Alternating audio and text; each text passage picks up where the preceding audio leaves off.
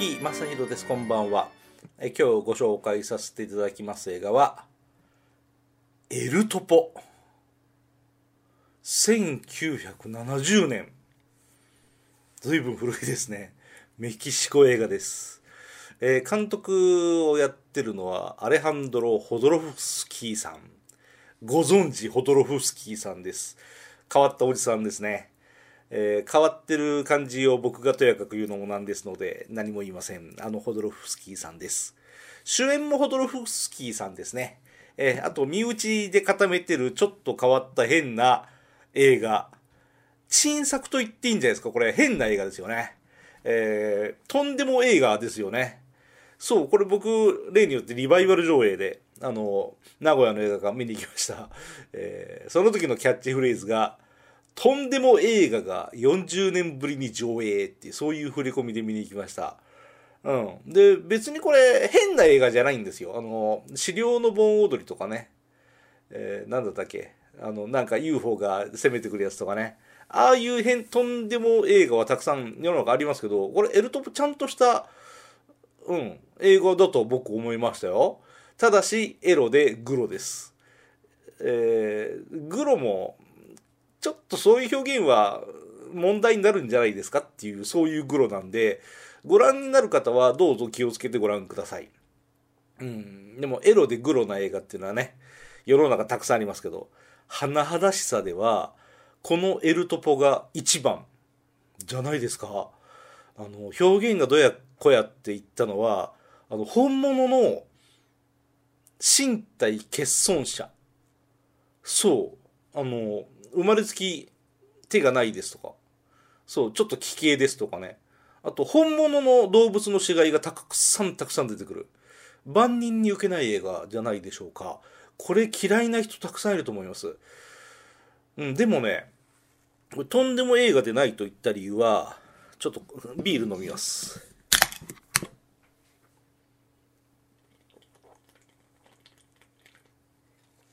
ああ、ビール飲まんにゃ、エルトポ喋れませんわ。あのね、ストーリーがいいんですよ。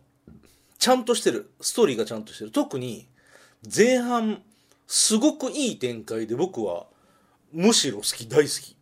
うん、要は、マッドマックス2好きな人は、あ、エルトポって1970年代にこんなことやってんだって思いますよね。うん、あの、北斗の剣的なあれですよ。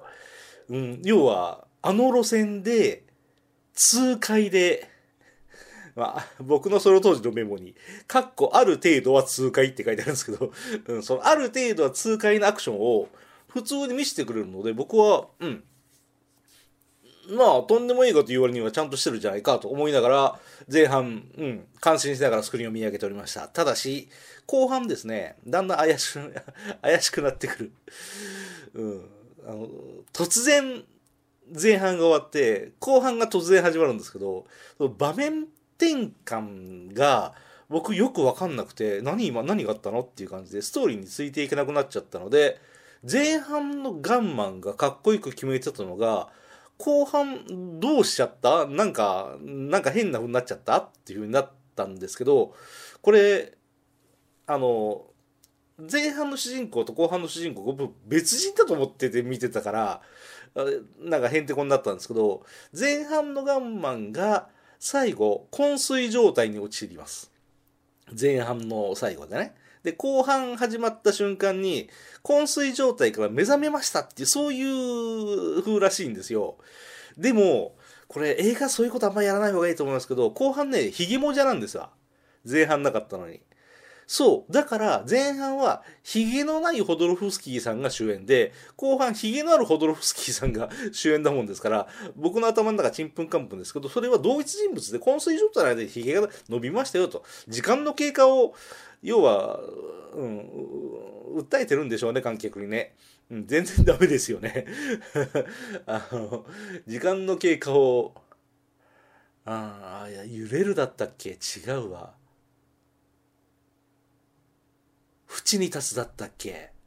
あれはすごい時間の経過をね、観客に見せるために、文字も出てこない、ナレーションも何もない。ただ、え、誰だったっけあの人？縁に立つのあ筒井真理子さん筒井真理子さんの疲れた表情で時間が経過してることを観客にうん見せてるんですよねあれは完璧ですけどエルトポはちょっと甘いなそれがなうんあと神父が出てくるんですけど後半神父ってこれ解説読んで初めて知ったんですけど、神父はね、生き別れた息子だったみたいですよ。うん、これ後で知りました。そう、この辺が分からずに映画見終わっちゃったんで、もうちんぷんかんぷん。そう。で、その辺が、ああ、なるほどね、と。あの、僕はよく映画見るときに、事前の情報ほとんど入れずに映画館に行くのが大好きですから、そう、ちょっとマゾヒストだと自分でも思いますけど、うん、これが、ああ、それで話が繋がってんのかというのがね、僕は後で分かって、ちょっと映画一本、あの、理解しないまま終わっちゃったなという感じではありますね。うん。で、それが繋がってるんだったら、なるほどね、確かにそうだなと、うん、思いました。あの、映画の中での補足がほとんどない。顔も感じも違うでしょ。特に息子なんてさ、前半完全な子供だったのにさ、後半普通に大人になってるじゃんね。あれがこれなんだってのが僕分かんなかったの当然ですよ。顔も感じも違うもんね。全然違うので、他のお客さん分かったんですか？あれ。うん、なんか周りのお客さんのことが心配になっちゃうぐらい、よくわかんない強引な展開だなと思いました。うん。あと映画の冒頭で、モグラ。そう、あの、エルトポっていうのはザ・モグラっていう意味らしいですけど、メキシコの言葉で。モグラは太陽を求めて穴を掘るが、太陽にたどり着いたら失明するっていう字幕が出るんですけど、要は、あのことなんですよね。まあ僕は軽い気持ちで見に行ったわけのわからない映画ですけど、まあ見に行ってよかったなという、そういう映画ではあります。ただし一個突っ込むと、えー、全裸の少年が 旅のお供に、うん、特に前半ですけど出てきますけど、全裸の少年が砂漠を旅してるんですけど、これ撮影が進めば進むほどだんだん彼が日焼けしてくんですよね。お粗末ですよね。うーん、まあ、しゃあないか1970年の映画だから。そんな、ね、全裸で少年が旅をしてますよではなくて、撮影のために裸にされました、えだんだんだんだん日焼けしてきますよっていう、そういうのを見せられてるような気がしてなんだなと、なんとなく思いました。